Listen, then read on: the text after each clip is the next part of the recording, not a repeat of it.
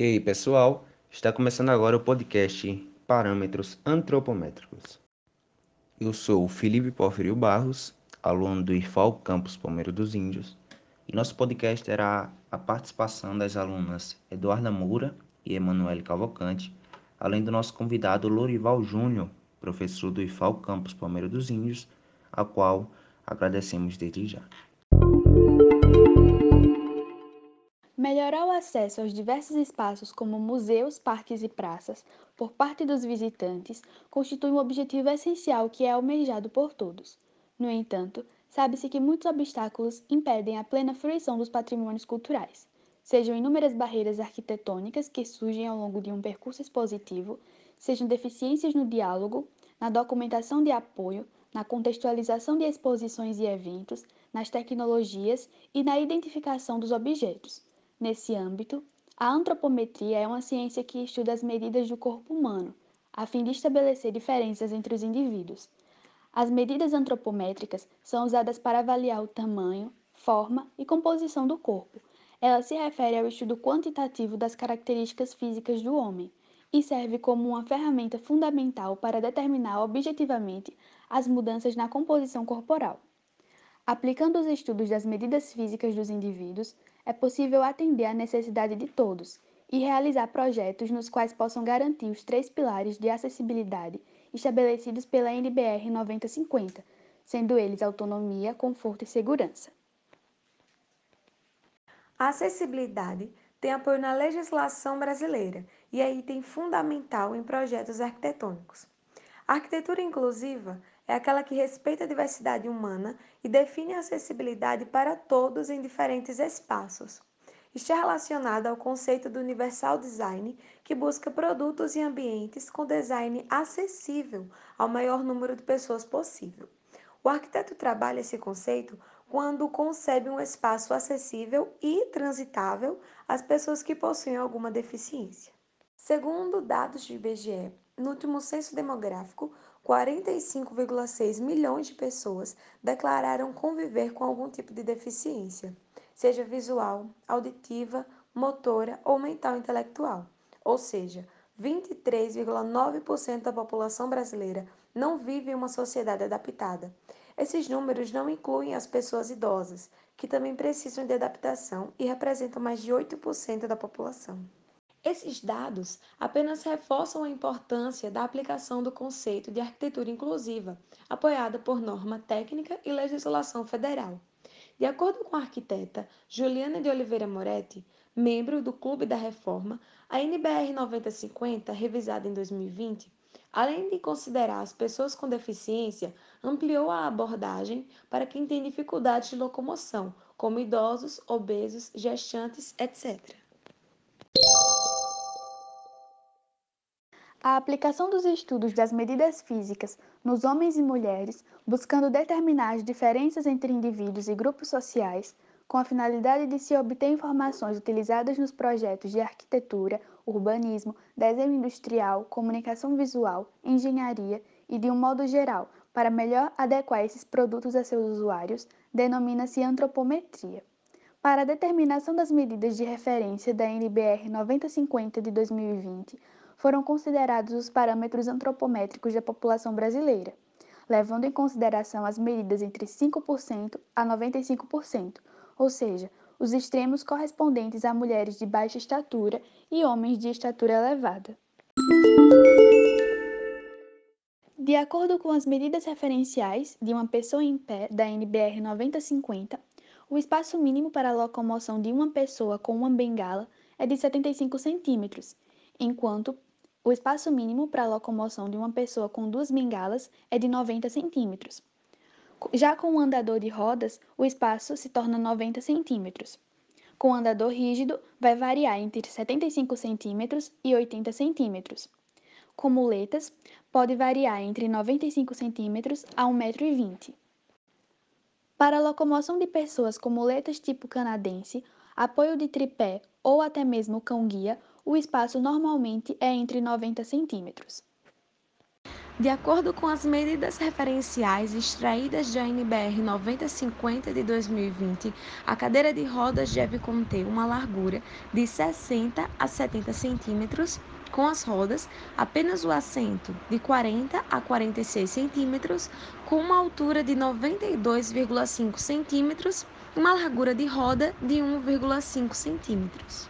A cadeira de rodas fechada, por sua vez, deve conter uma largura de 33 centímetros. A cadeira de rodas de lado deve possuir uma largura de 95 a 115 centímetros, com espaço direcionado para sentar de 42 a 45 centímetros, espaço para pôr as pernas de 30 a 40 centímetros e para apoiar os pés a uma altura de 7 centímetros do chão.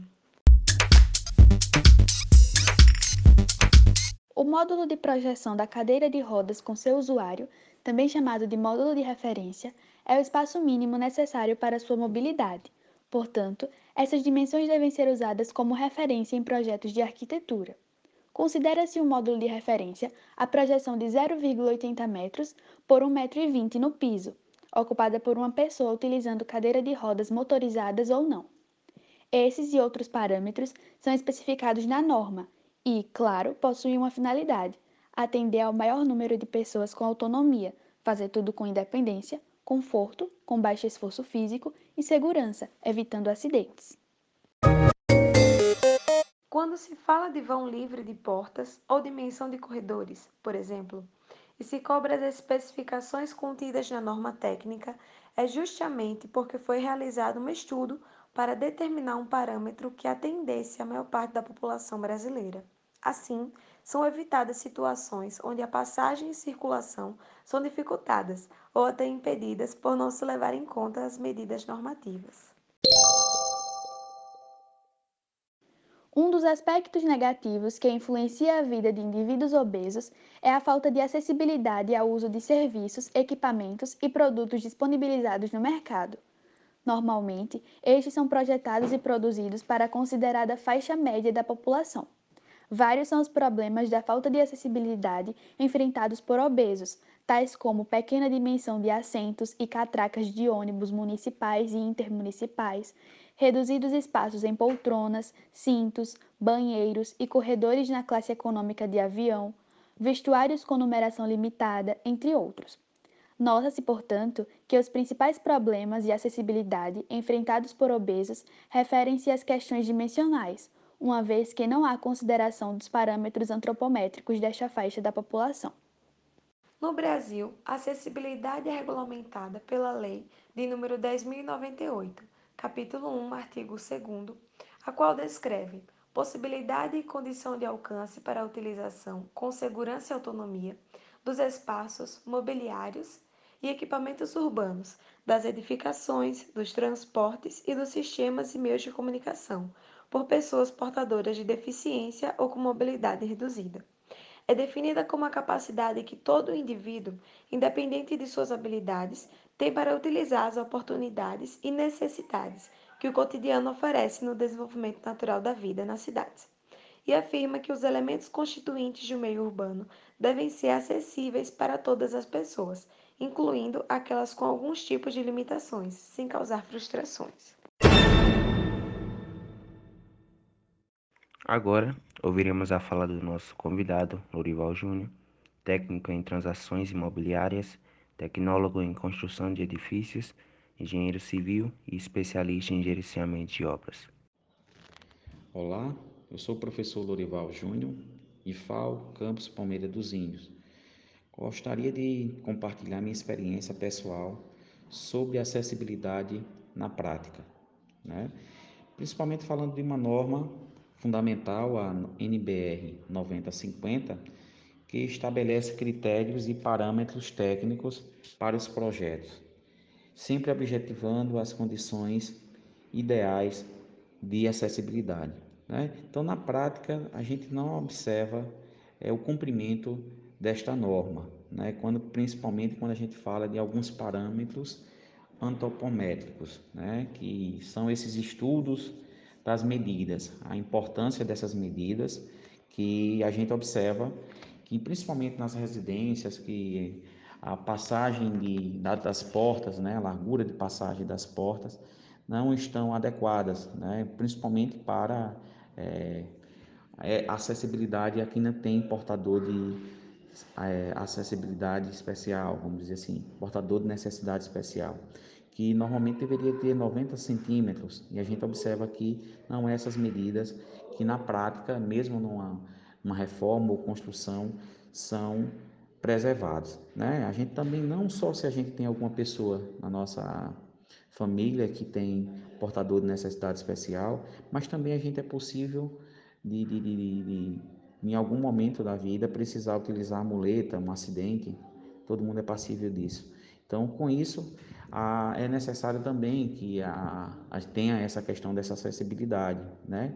Outra coisa que observa muito é a questão de, de rampas, né? Não obediência, não observância, obediência em relação à inclinação, né? Então, é extremamente importante que a gente possa garantir a todos uma utilização plena, né?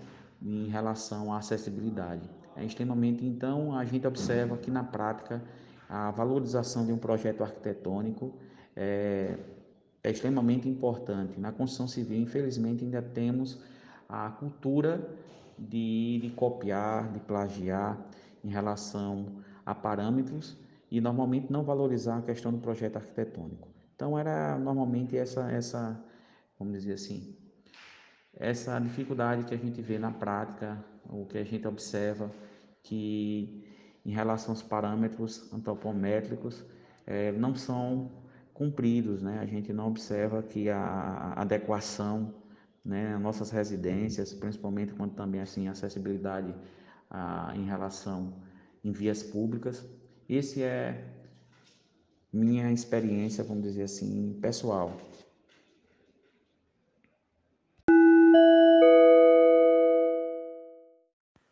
Infere-se, portanto, que é de suma importância basear-se nos parâmetros antropométricos contidos na NBR 9050 para efetivar a inclusão de todas as pessoas nos espaços públicos.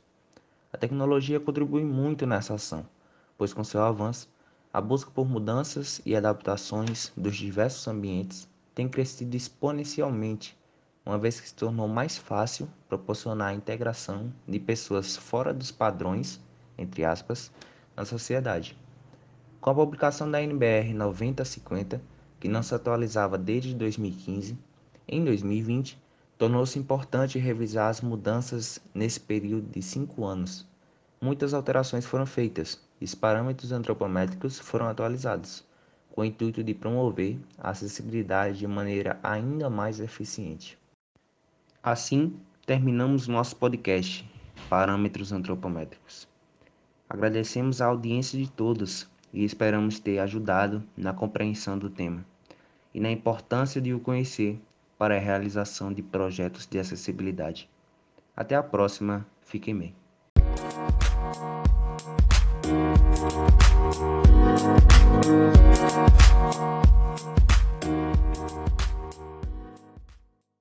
Oh, thank you.